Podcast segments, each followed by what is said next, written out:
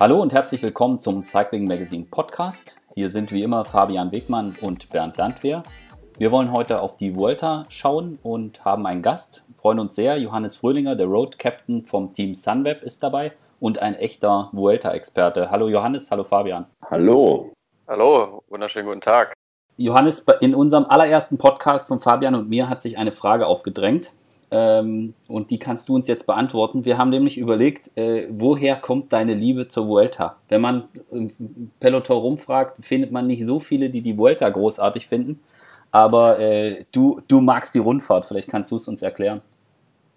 Ja, es hat sich irgendwie im Laufe der Jahre so entwickelt. Äh, meine erste Vuelta war meine erste Grand Tour auch 2007 mit dem Team Gerolsteiner.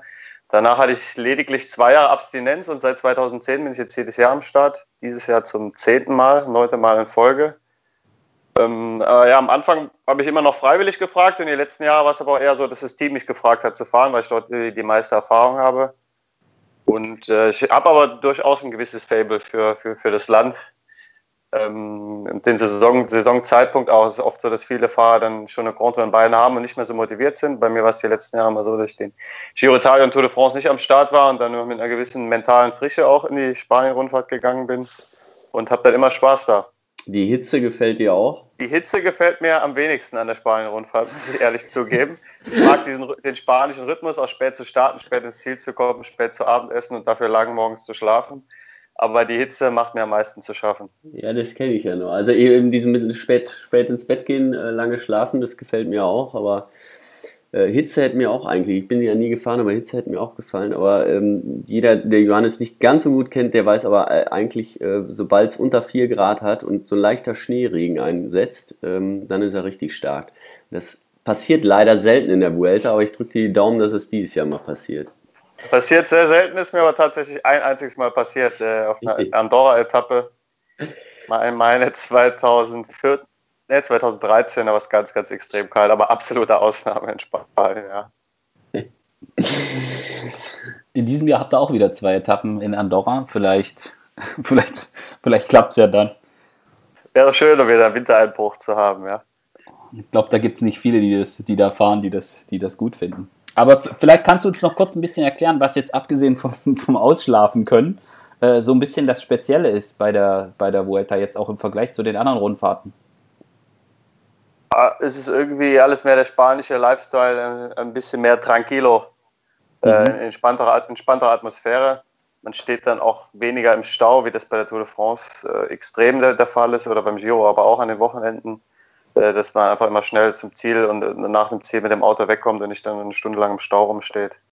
Also vielleicht täuscht mich da auch mein Eindruck, aber mein Eindruck ist, dass die Vuelta sich so ein bisschen verändert hat. Also irgendwie, keine Ahnung, vor zehn Jahren gab es immer unter Journalisten so den, den Spruch, äh, äh, vierspurige Straße und keine Zuschauer, das ist die Vuelta.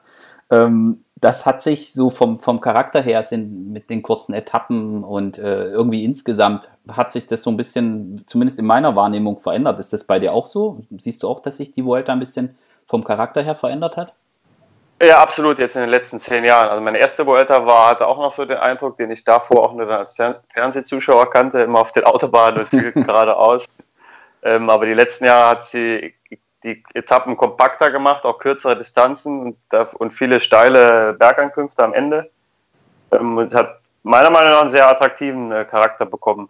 Hm. Man, man, vor allen Dingen hat man immer schon direkt am, äh, in einer der ersten Tage der Bergankunft, dass die Favoriten müssen vom ersten bis zum letzten Tag in Topform sein, um, um wirklich die Gesamtwertung zu gewinnen. Das ist, finde ich, auch ein großes Plus. Und dass die Distanzen insgesamt äh, geringer sind der Etappen. Ja, das Spezielle ist so ein bisschen, und ich glaube auch so ein bisschen zum Markenzeichen geworden, dass die diese extrem steilen Anstiege, also die sind jetzt nicht immer ewig lang, aber keine Ahnung, unter 20 Prozent äh, läuft fast nicht mehr als Berg. Äh, ist das, ist, wie guckst du da als Fahrer drauf oder was merkst du auch, wie da so die, die anderen drauf reagieren? Äh, ist, oder ist, ist das jetzt kein Unterschied, äh, ob das Ding jetzt 20 äh, Prozent hat oder 15, weil man fährt einfach Vollgas?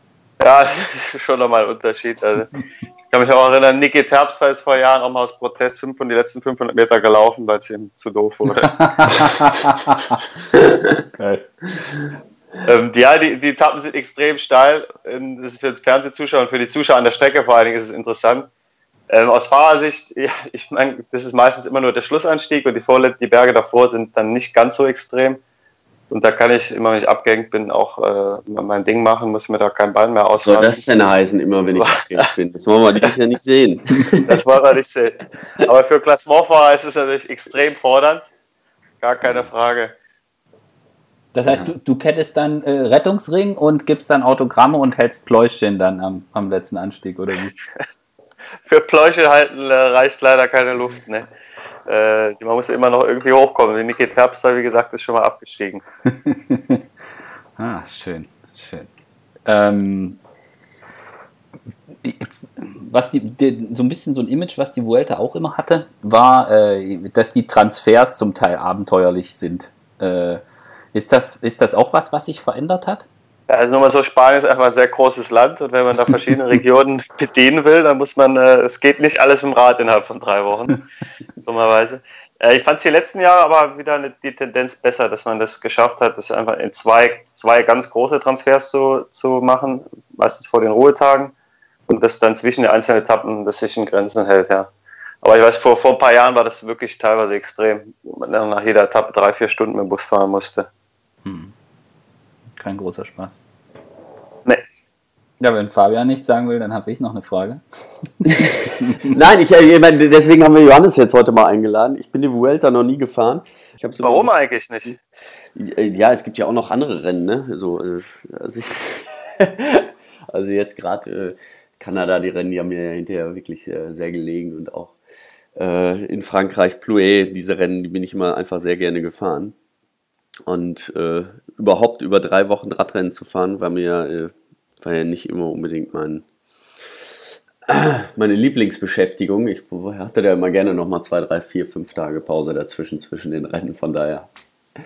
Ja, aber trotzdem äh, fehlt es mir so ein bisschen, muss ich ja ehrlich gestehen. Ähm, ich kann einfach nicht, nicht so wirklich mitreden. Aber, aber so, so, ist es nun mal. So ist es normal, ja. Aber wie, wie, ist das bei dir, Johannes? Also Fabian hat es gerade so ein bisschen angeschnitten. Ich werde ihm jetzt einfach auf die Füße treten. Äh, ja. das, äh, drei Wochen auf, auf Niveau, äh, also auf einem sehr, sehr hohen Leistungsniveau, das, das muss man auch können. Also da gehört viel mehr dazu, als, äh, als dass man ein, ein, ein sehr guter äh, Radfahrer ist, sondern da müssen auch die körperlichen Voraussetzungen stimmen, dass man, dass man über drei Wochen wirklich auf einem riesigen Niveau fahren kann. Wie ist das bei dir? Und äh, und merkst du, dass sich da auch was verändert hat über die Jahre? Also du, bist du da toleranter geworden, was das betrifft? Oder wie ist das? Ich bin eigentlich, denke ich, seit ich Profi bin, auf einem sehr stabilen Level. Meine erste World war auch direkt äh, bereits eine ziemlich gute. Man braucht eigentlich mental die, die Voraussetzung, sich da drei Wochen in, in, Spanien durchzukämpfen. Und das ist vor allem für viele Fahrer das Problem, die dann vor der World schon 50, 60 Renntage in Beinen haben, äh, sich da nochmal drei Wochen lang am Stück da ja, wirklich durchquälen zu müssen.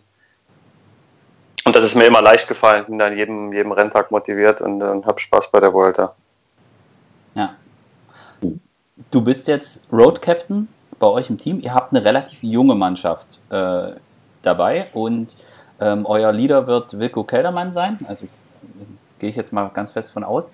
Ähm, Wilko ist jetzt auch nicht so der, ich sage jetzt mal, formuliere es mal so, der, der laute Leader-Typ. Ähm, dann habt ihr eine relativ junge Mannschaft. Bist du da besonders gefordert? Ja, letztes Jahr war das Line-up der Mannschaft noch extremer, so gefühlt auf jeden Fall. Äh, was junge und unerfahrene Fahrer angeht, dieses Jahr ist ja wieder ähnlich und da bin ich auf jeden Fall äh, nicht nur aufgrund meiner Volta-Erfahrung, sondern generell meiner Erfahrung als Profi sehr gefordert. Bin auch sehr froh, dass Simon Geschke auch dabei ist, der wahrscheinlich auch auf den schweren Bergetappen noch länger als ich äh, bei Wilko Keldermann dabei sein kann, weil er wie angesprochen ist eher, eher ein ruhigerer Typ und muss dann die jungen Talente, die wir dabei haben, äh, kann der Simon mich sicherlich da auch gut in der, in der Captain-Rolle unterstützen.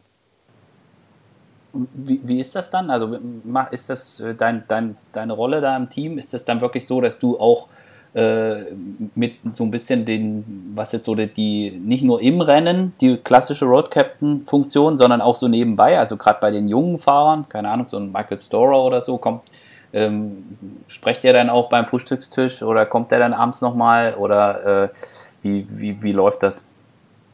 Ja, das kommt, dass auf jeden Fall außerhalb vom Rennen immer mal wieder auch nach, nach Tipps gefragt wird von jüngeren Fahrern. Also es fing jetzt auch schon an, dass ich Nachrichten bekommen habe, ob sie was anderes einpacken müssen als im normalen Radrennen, nur weil es drei Wochen lang ist. Weniger Regenjacken, so, ne? Solche, solche Kleinigkeiten, ja. genau. Und das Sommertrikot. Sommertrikot, Sonnencreme verkauft Sonnencreme. Glück, ja. Genau, so, ja. Okay, ob sie eine extra Datenkarte brauchen, weil da in den Hotels das WLAN nicht gut ist. Solche Sachen. Das gibt es ja mittlerweile nicht mehr. Bernd. Das ist, das, das, das ist, ist jetzt schön. europaweit. ist also jetzt auch gehoben, das Roaming. Aber gut, das wirst du noch mitkriegen. Aber das, das ist das Schöne, wenn man so ein, wenn man ein altes, äh, einen alten Laptop, ein altes Notebook hat. Mir ist es vor zwei Jahren mal passiert, dass in einem Hotel das, das WLAN erkannt hat und ich konnte mich aber nicht an das Hotel, an das Hotel erinnern. Achso, weil der Computer ähnlich alt ist wie meiner. Der, genau, der Computer war vor acht Jahren schon mal dort. Und, äh, mein Körper auch, aber meine Gedanken leider nicht mehr. Herrlich. Na gut, dann haben wir jetzt auch gelernt, dass die Radfahrer heutzutage alle eine komplette Datenflat haben. Äh, nicht Jeder. So, nicht, nicht, nicht, nicht, so wie wir. Ja, ja, ist klar, mit Netflix gucken und so abends. Ich verstehe das alles. Ich verstehe das alles.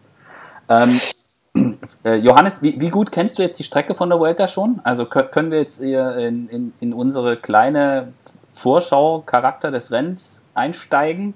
Hast du es dir schon, schon genau angeguckt? Ähm, ja, ich bin vor allen Dingen auch, ähm, wir haben es im Team jetzt dieses Jahr auch neu aufgeteilt, das Fahrer teilweise Etappen, ähnlich wie es vorher der sportliche Leiter gemacht hat, im ähnlichen Charakter vorbereiten müssen, um das dann zu präsentieren.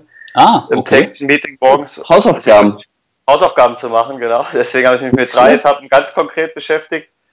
Und ich versuche halt auch immer, wenn ich, wenn ich die Etappen oder? sehe, wenn ich den Zeitfahren Urlaub, Zeitfahren, Schlussetappe.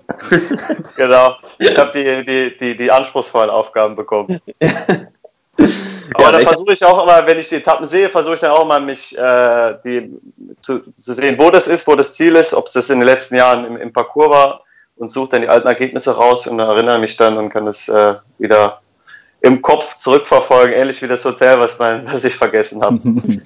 Das heißt, du guckst dir das, also machst du das auch äh, so YouTube gucken und bei Strava rumsurfen, so, so, so wie ich das mache? Oder äh, ist es jetzt, äh, kramst du das dann eher aus dem Hinterkopf raus? Also sowohl als auch. Also YouTube mhm. ist dann die beste Gedankenstütze, wo mhm. man dann noch die, die, die, Bilder sieht und sich dann an die, an die Straßen erinnern kann. Ja, ich fasse mal kurz den Parcours äh, zusammen und dann gehen wir auf, deine, auf dein Referat zu den drei Etappen ein. Ähm, im Prinzip, also es geht diesmal nicht mit einem Mannschaftszeitfahren los, sondern mit einem Einzelzeitfahren. Das ist schon mal äh, besonders, würde ich mal sagen. Also ich weiß jetzt nicht, du weißt, wie lange das war mit dem Mannschaftszeitfahren? Wie viele Jahre? Das war ewig, oder? Ja, ich glaube die letzten acht Jahre. Ja, ja, ja. Und ähm, dann haben wir gleich am, am vierten Tag die erste Bergankunft. Also da, das ist auch ein ganz, ganz gutes Ding. Äh, mein Spanisch ist jetzt nicht so gut. Äh, du kannst die Anstiege sicher besser aussprechen, aber da geht es auf jeden Fall schon mal richtig heftig berghoch. Ähm, dann gibt es in der ersten Woche durchaus auch eine Sprintchance, also nicht nur eine, sondern ich glaube irgendwie zwei. Und da muss man mal gucken, wie es Rennen sich ähm, entwickelt oder wie gefahren wird. Und ähm, äh, die zweite Woche ist ziemlich heftig. Äh, vor allem gibt es dann irgendwie drei Bergankünfte in Folge. Und äh, vorm, vorm zweiten Ruhetag ist äh, die, der Klassiker die Ankunft an den Lagos de Covadonga. Also drei, drei richtig schwere Bergetappen hintereinander. Dann die letzte Woche beginnt mit einem Zeitfahren, 32 Kilometer. Und äh, ja, und die letzten also vor die letzten beiden Etappen, wenn man so will, wenn man die, die Schlussetappe nach Madrid ausklammert, die letzten beiden Etappen sind in Andorra. Ähm, die erste davon ist eine, eine Bergankunft, die auch knackig ist. Und dann gibt es die 20. Etappe, die ist nur 97 Kilometer lang, aber es geht eigentlich nur äh, steil hoch oder steil runter und wieder äh, mit einer Bergankunft. Habe ich das so äh, auch in deinem Sinne zusammengefasst, Johannes? Ja, absolut richtige Zusammenfassung. Das ist das, was ich anfangs meinte, dass die Fahrer der Gesamtwertung sind wirklich vom vierten Tag, ja. vom Prolog, vom, vom Prolog geht es ja auch schon um Sekunden und dann ab der ersten Bergankunft am vierten Tag bis zum vorletzten Tag vor Madrid in Andorra die beiden Etappen, speziell die Etappe am Samstag in Andorra, äh, müssen sie in absoluter Topform sein, um die Vuelta gewinnen zu können. Ja. Für welche drei Etappen hast du dir, äh, hast du dich vorbereitet? Die Etappe 11 ist äh, oben in Galicien an der portugiesischen Grenze. Eine Etappe, die vor zwei Jahren auch unterschätzt wurde und wo es dann ganz schön Abstände zwischen den äh, Favoriten in der Gesamtwertung gab. Und einer der Yates-Brüder hat die gewonnen vor zwei Jahren. Hm, die ist auch recht lang, gell? Genau, ist die zweitlängste Etappe, glaube ich, der Vuelta und äh, geht vor allem im Finale nur auf ganz schmalen Straßen. Und wenn das Rennen vorm Finale schon schnell ist, dann äh, ist da auch zu erwarten, dass wieder alles auseinanderfliegt. Obwohl es am Ende der letzte Anstieg hat es gar nicht kategorisiert, aber auch mit zwei Kilometern, neun Prozent im Schnitt äh, hat, hat es absolut in sich und ist vollkommen ausreichend, um dann die letzten Fahrer, die vorher noch zusammen sind, auseinander zu sprengen. Mhm. Das heißt, da müsste Wilko irgendwo bei jemandem auf den Gepäckträger setzen mit kleinen Straßen rechts, links, hoch, runter, äh, dass der da heil durchkommt. Ähm, ja, das, er hat du sprichst damit an, dass er schon viele Stürze leider hatte in den letzten Jahren. Eigentlich hat er eine gute Radbeherrschung, es sind eher Konzentrationsfehler im Feld. Okay. Also in, durch Kurven durch kommt er, kommt er immer gut und da, da sehe ich auf der Etappe jetzt weniger die Gefahr. Es sind eher die Massensprints, vor denen wir da Angst haben müssen. Okay. Okay. Das heißt, äh, wenn ihm langweilig wird, wird es schwierig. Äh, was ist die zweite, was ist die zweite Etappe, äh, die, die du, die du ähm, auf, wo, ja, wo du präsentieren darfst? Das ist Etappe 15, die ist äh, neben der Andorra-Etappe am, am, vorletzten Tag sicherlich so die, die Königsetappe und Lagos de Covadonga ist der Berg, der Vuelta ist in den letzten 30 Jahren 20 Mal befahren worden hat auch unser Freund Raimondo Dietzen äh, mal in den 80er Jahren gewonnen, der sportlicher Leiter von Fabian, ja, beim Team Gerolsteiner auch war. Ist der einzige deutsche Sieger dort oben.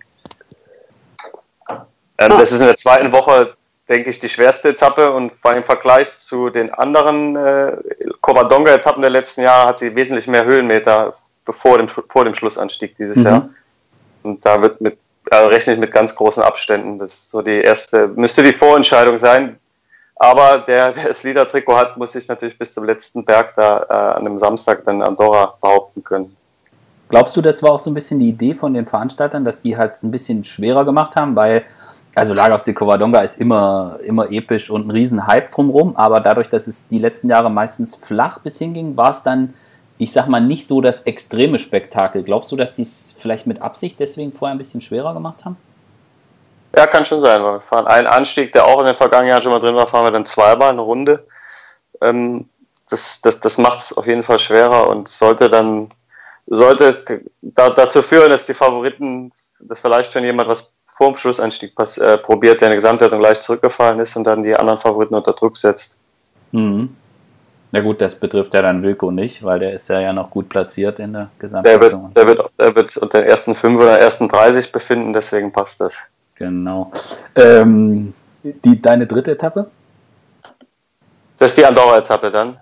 Mhm. Äh, die 20.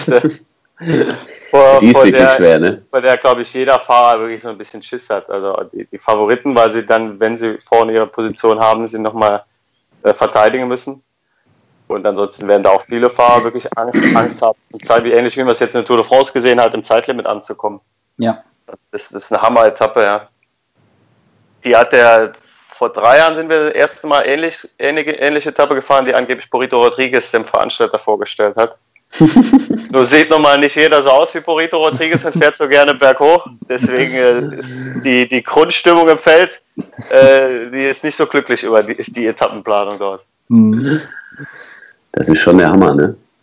Ja. ja, aber das ist ja, ist ja auch schön. Also, besonders weh, wenn man dann, wenn man dann es nicht schaffen sollte, mehr äh, die Volta beenden zu können. Ja bitter. Ja. Äh, aber äh, also auch kurz die Etappe und nur hoch und runter. Ist, wir hatten das ja jetzt, also das, das Thema kurze Etappen mit nur hoch und runter ist ja, erfreut sich ja großer Beliebtheit.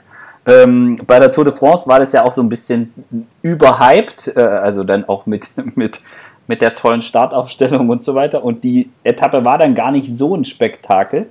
Ähm, kann man drüber streiten. Äh, ja, war nicht so ein Riesenspektakel, aber trotzdem konnte man sich mal so ein Rennen von, äh, vom Start bis zum Ziel mal angucken, ne? Das, das, das fand ich ganz gut. Also, ähm, dass sie sich nicht komplett auseinandergenommen haben, die äh, Favoriten, okay, aber deswegen waren sie halt auch alle auf einem Niveau, mehr oder weniger. Aber trotzdem äh, war schon mal, fand ich schon mal schön, so eine Etappe äh, wirklich von Anfang an zu sehen. Und auch ohne dabei irgendwie äh, 20 Kaffee trinken zu müssen. Weil sie so lang war. Ne? Von der speziellen Startaufstellung hat man sich vielleicht einen größeren Effekt erhofft, der dort dann ja. ausgeblieben ist. Aber ja. das lässt sich einfach auch schwer umsetzen innerhalb von der Rundfahrt, so, eine Startaufstellung. Ja, ich glaube, das war auch einfach nur so ein. Also die Idee dahinter finde ich ja gut, dass die sagen, wir wollen jetzt nicht, dass irgendjemand noch Autogramme gibt und dann steht der ganz hinten und beschwert sich dann und hat Pech. Und dass sie es dann so ein bisschen PR-mäßig übertrieben haben mit Ampel aufstellen und, und, und G steht dann im gelben Trikot ganz vorne und so ja, das, ich glaube, das haben sie auch verstanden, dass, dass es den Gag nicht braucht. Aber worauf ich eigentlich hinaus wollte, ist, ähm, wir haben das ja gerade bei der Vuelta, also das Jahr, wo, äh, ich weiß nicht, ist glaube ich zwei Jahre her, oh, wo, wo, wo es auch die kurze Etappe gab und, und, und Berti dann äh, attackiert und ähm, Quintana geht mit und skippt die Gruppe und Froome verliert die Vuelta. Äh, dort gab es dieses Spektakel gleich von Anfang an und die Favoriten haben quasi sofort losgelegt. Glaubst du, dass das bei der Vuelta vielleicht sogar eher möglich ist als bei einer Tour de France? Also Thema äh, Tour de France, alles super kontrolliert. Bei der Vuelta vielleicht ein bisschen mehr Guerilla? Ähm, ja, das war eine ganz typische Situation da, weil es auch eine schmale Straße am Start war, die das komplette Team Sky in gesamter Stärke einfach unterschätzt hat. Und jetzt im Vergleich zu, der, zu der Andorra-Tappe, über die wir jetzt vorhin gesprochen haben, war die wesentlich weniger schwer gerade am Anfang. Aber taktisch sind sie einfach ins Hintertreffen geraten. Aber, aber grundsätzlich äh, ist bei der Vuelta sind immer eher Überraschungen möglich als bei der de France. Mhm. Ja, das liegt, woran liegt das? ja, an, an, an, schmaleren Straßen, vielleicht auch an der, an der Müdigkeit der Fahrer, die da nicht aufmerksam genug sind. Ähm, ja. Ich glaube auch so ein bisschen, ist beim Giro auch, auch ein bisschen mehr. Ne? Also ähm, ich, ich glaube, jedes Team kann sich nicht so auf, die, ähm, auf eine Vuelta oder ein Giro darauf vorbereiten wie auf eine Tour. Das funktioniert einfach. Bei der Tour ist doch, Johannes, das weißt du auch, jeder, der, der Aufwand eines jedes Teams nochmal dreimal so groß. Ja, jedes äh, Team hat im, hat im Winter vorher schon einen Plan zu mehr oder weniger jeder Etappe, wie es am besten laufen soll. Genau, und das bei den anderen gibt es Veränderungen. Ne? Genau, genau. Hm. Ist das, ist, das ist auch so ein bisschen der Grund, und jetzt werdet ihr begeistert sein, wie ich jetzt die Überleitung schaffe. Äh, das ist auch vielleicht auch so ein bisschen der Grund, warum die Vuelta was ist für, ich sag jetzt mal, Fahrer, die zum ersten Mal in so eine Kapitänsrolle schlüpfen. Also der jetzt sich probieren will bei einer Grand Tour äh, vielleicht so ein Talent, äh, dass, dass er dann sagt, okay, man geht auf die Vuelta. Ist, ist die wirklich dafür prädestiniert, um für den ersten, ich sage jetzt mal, GC-Versuch? Ja, es ist zum Ende des Jahres im Vergleich zum Giro, wo es dann oft schlechtes Wetter gibt, ist das Wetter normalerweise stabil, wenn es in Andorra keinen Wintereinbruch gibt. das und dann ist das, was wir alle hoffen. Und dadurch ist der, der, Druck bei der World am geringsten. Und wenn man danach auch so richtig, richtig kaputt ist, ist die Saison mehr oder weniger zu Ende. Wenn man jetzt in Giro einsteigt, dann hat man noch eine ganze Saisonhälfte vor sich. Ja. Dadurch, das gleiche gilt auch für Neoprofis, die ihre erste große Rundfahrt fahren, ist die Vuelta absolut am, am, am besten dafür. Mhm. Also ich, ich wollte jetzt die Brücke schlagen, ihr habt es gemerkt. Zu, zu Manuel Buchmann. Ja, genau, zu Manuel Buchmann, der da, äh, der da als Kapitän auftritt.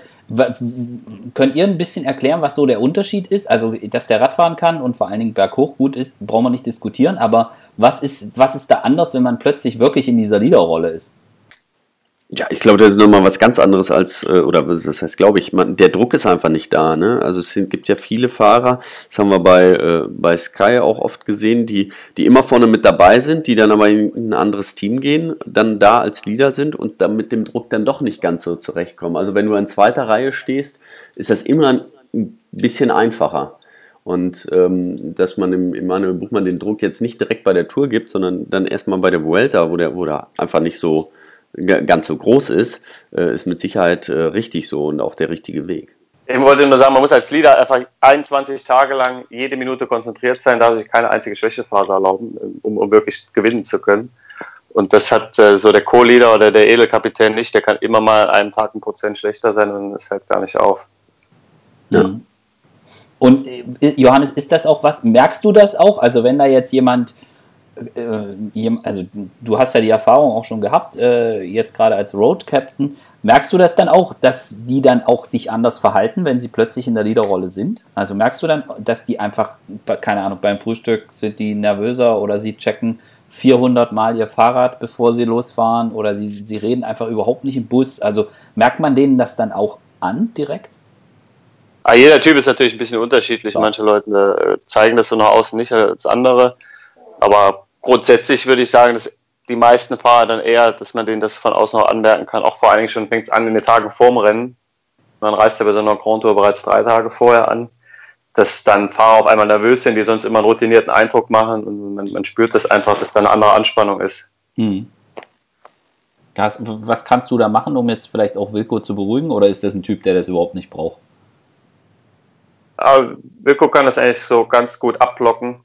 Und ansonsten kann man so Leuten einfach nur zureden, die sollen auf ihre Stärke vertrauen. Wenn man weiß, die letzten Wochen, Monate ist im Training, in der Vorbereitung, in den letzten Rennen alles gut gelaufen, dass sie einfach an sich glauben, dass man ihnen das Selbstbewusstsein äh, dabei unterstützt und das Selbstbewusstsein stärkt. Hm. Ich glaube, was auch ganz wichtig ist, ist äh, für gute äh, Stimmung zu sorgen. Ne? Ich meine, das kannst du ja ganz gut, Johannes.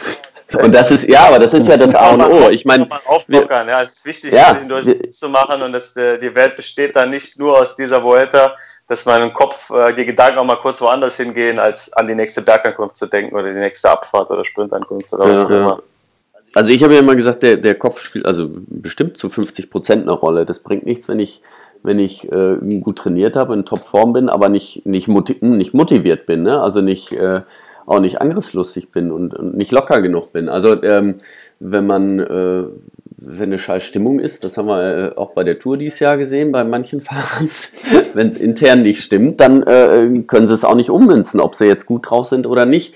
Ähm, ne? Aber auch selbst wenn sie in Topform sind, wenn, sie, wenn, wenn eine scheiß Stimmung im Team ist, funktioniert das nicht. Und ich glaube, das ist halt auch, auch sehr wichtig. Ne? Und das ist ja auch, ich meine, äh, wir sind ja jahrelang zusammengefahren und äh, das ist ja was, was du auch, auch wirklich gut kannst und auch die Leute einschätzen. Ich meine, nicht jeder muss, muss nur immer lachen ne? und nur immer äh, albern am Tisch sitzen, sondern da ist jeder Fahrer unterschiedlich und dass man die Fahrer halt auch äh, ja, äh, einschätzt und weiß, wie man mit denen umgeht.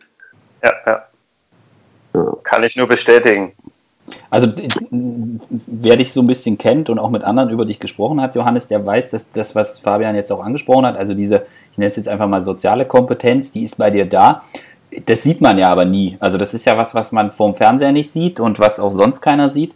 Ähm, ist das aber was, wo du, wo du einfach im Team dann auch die Wertschätzung kriegst? Also ist das, ist das was, wo du sagst, äh, den, den ist der Wert, den ich für die Mannschaft habe, ist denen vollkommen klar, eben gerade weil die das auch erleben, was da ist. Ja, ich denke, denke schon, dass das gewertschätzt wird. Dadurch habe ich auch diese Rolle des Kapitän de la Route und äh, bin jetzt seit einigen Jahren in der Mannschaft. Äh, würde immer wieder meinen Vertrag verlängert, weil, weil ich da meine Qualitäten auch außerhalb vom, vom, außer, außerhalb vom taktischen Bereich, auch im, im menschlichen Bereich auf jeden Fall habe, dass man gerade in so einer Krote mit jungen Fahrern dann ein paar Prozent an einem Renntag nochmal rausholen kann, wenn man ihn dementsprechend motiviert und für seine Arbeit äh, ja, motivieren kann. Was hast du da, äh, kannst du eins sagen, was du da erlebt hast von einem jungen Radfahrer, wo du, muss keine Namen nennen, wo du die Hände beim Kopf, wo du die Hände beim Kopf zusammengeschlagen hast keine Ahnung, der, mit, der, ist mit einem Koffer voller Nutella angereist oder irgendwas. Also gibt es gibt, da was, wo du sagst, die Jungs, oh, äh, das, äh, die, die jungen Fahrer, meine Güte. Oh, fällt mir jetzt gerade aus dem Stegreif nichts äh, Extremes ein. Ich kann mich nur, um nochmals auf den Schneeeinbruch in Andorra zurück zu erinnern, kann ich mich daran erinnern, dass mich Fahrer ausgelacht haben, weil ich mit einem, also Teamkollegen ausgelacht haben, weil ich mit einem warmen Unterhemd und Überschuhen losgefahren bin. Und ja, zwei Stunden später sah die Sache anders aus. Das äh, hat, hat, keiner mehr gelacht. Ja. Herrlich. Äh, ich würde gerne noch mit euch über die Favoriten reden. Johannes, wer, wer ist für dich so der, der Top-Favorit? Was glaubst du? Ähm, Movistar ist natürlich als Mannschaft die spanische Mannschaft, die, die größte, äh, letzte große spanische Mannschaft, die jedes Jahr zu, der, zu den stärksten Fraktionen auch zählt. Aber ähnlich wie bei der Tour wurden sie eher überschätzt und sie haben dann im Prinzip enttäuscht. Und ich, bei der Vuelta sehe ich auch kaum jemand von ihnen ganz oben. Auch nicht Quintana? Äh, ist nicht mein Top-Favorit auf dem Gesamtsieg. Nee. Ich, der Richard Carapaz, der einen sensationellen Giro gefahren ist, der bereitet sich jetzt wieder auf die Vuelta vor. Vielleicht ist der sogar am Ende der stärkste. Valverde habe ich auch das Gefühl, dass sein ganz großes Karriereziel jetzt die, die, die WM. WM ist. mhm. wo er schon 78 Mal auf dem Podium war, aber noch nie gewonnen hat.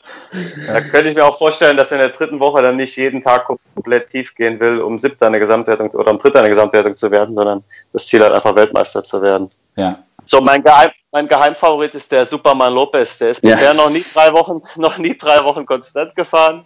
Äh, aber das könnte jetzt das erste Mal sein, dass er es schafft. Er ist so ein bisschen, bisschen unterm Radar, weil er, weil er es einfach noch nie so geschafft hat. Und das, dieses Jahr könnte es sein, ja. dass das sein ganz großer Durchbruch ist. Zumal der Parcours ja für ihn eigentlich ideal ist. Und so wie der letztes Jahr im Mittelteil, wo er da geflogen ist, äh, wow. Ja.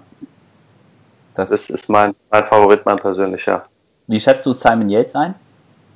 Ja, wenn er es äh, nochmal schafft, die Form vom Giro zu bekommen, da ist er ganz am Ende erst eingebrochen und war mhm. davor äh, absolut dominant. Und ihm liegen diese kurzen steilen Anstiege natürlich auch, mhm. äh, auch sehr. Ja. Was, was schätzt du für, wie schätzt du Wilco ein? Also was ist ein realistisches Ziel, mit dem ihr reingeht? Also klar, ihr würdet natürlich gerne die Volta gewinnen, logisch. Äh, aber was ist das, wo du, wo du reingehst? Okay, das ist unser Ziel und äh, wenn wir das nicht erreichen, dann sind wir, äh, sind wir nicht zufrieden hinterher. Was wäre das so für, aus deiner Sicht? Ja, ich traue ihm wirklich alles zu. Er hat vor allem im Vergleich durch die vielen Verletzungen, die er dieses Jahr wieder hatte, hat er nochmal eine ganz andere Frische. Äh, ist jemand, der aus dem Training raus, er hat es auch bei der Tour Down Under schon in anderen Jahren gezeigt, direkt aus dem Training raus in Topform ist ähm, und dürfte dann, ist damit überhaupt nicht mit einem Einbruch in der dritten Woche zu rechnen. Also wenn er heile durchkommt, ist bei ihm wirklich alles möglich. Er hat vor allem auch diese Zeitfahrkilometer sind ja nicht groß, aber er hat da eine, ist da einer der stärksten kann auf dem Superman Lopez zum Beispiel da ja. äh, zwei, zweieinhalb Minuten rausholen. Äh, aber mit, mit einer Top-5-Platzierung, letztes Jahr war er Vierter, ganz knapp am, po am Podium vorbei. Mit einer Top-5-Platzierung wir, wären wir sehr zufrieden. Mhm. Mhm. Fabian, was sind so deine Favoriten? Ja. ja, Lopez hätte ich jetzt auch mal gesagt. Also es sind ja noch ein paar dabei, die, die es bei der Tour, ähm, ja, die es ja nicht geschafft haben. Auf Lander wäre ich wirklich sehr gespannt gewesen. Der fährt ja jetzt leider nicht.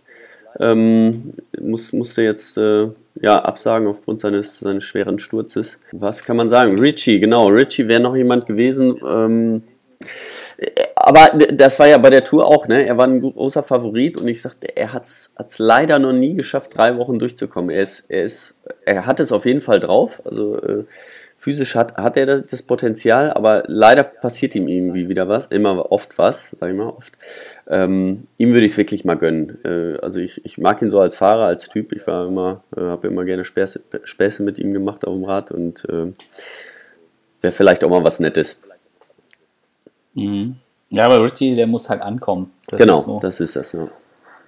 Ja, wie, wie schätzt ihr, also bin da voll bei Johannes. Ähm, wie schätzt ihr jetzt äh, jemanden wie George Bennett ein? Er hat sich die letzten Jahre sehr, sehr gut entwickelt. Äh, mhm. Und das jetzt, äh, anfangs hat er immer wieder auch Einbrüche gehabt vor ein paar Jahren, aber jetzt ist er ein paar Rundfahrten wirklich schon konstant durchgekommen. Ähm, aber als Podiumskandidat, das würde mich sehr überraschen. Also ich sehe ihn irgendwo zwischen Platz 3 und 8. Ja.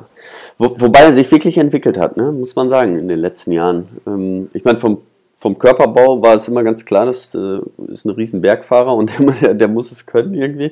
Ähm, aber ähm, dass er überhaupt so weit gekommen ist, hat mich schon, schon wirklich gewundert. Fand ich sehr gut.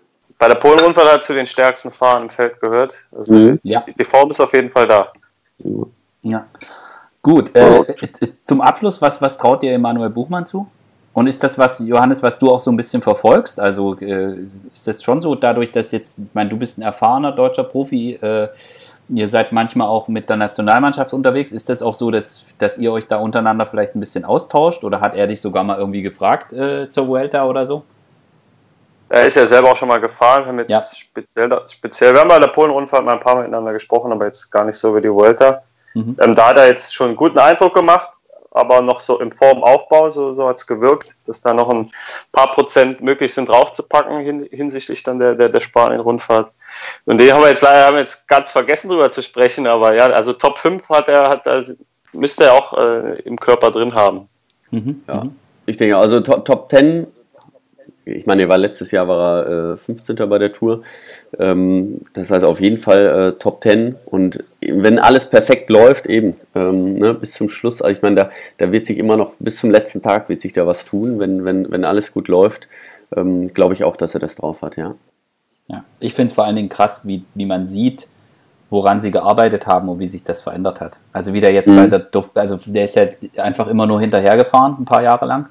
Und jetzt sieht man gerade auch bei der Dauphiné oder so, wie er da wirklich attackiert und, und macht und äh, aus dem Sattel geht und also dass man das wirklich, Mhm. wirklich auch im Fernsehen so sehen kann, was sich da verändert hat. Und ich bin echt gespannt.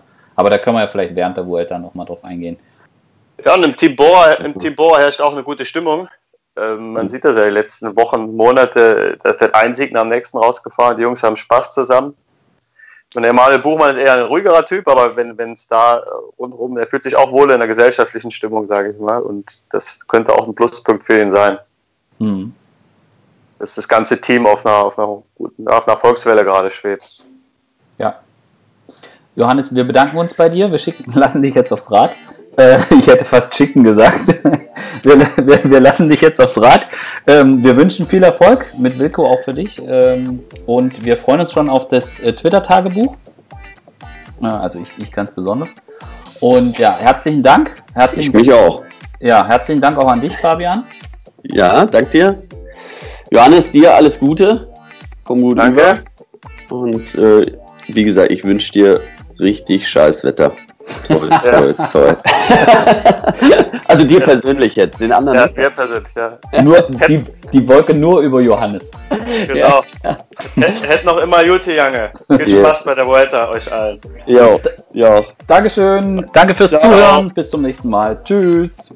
Tschüss. Ciao. Ciao.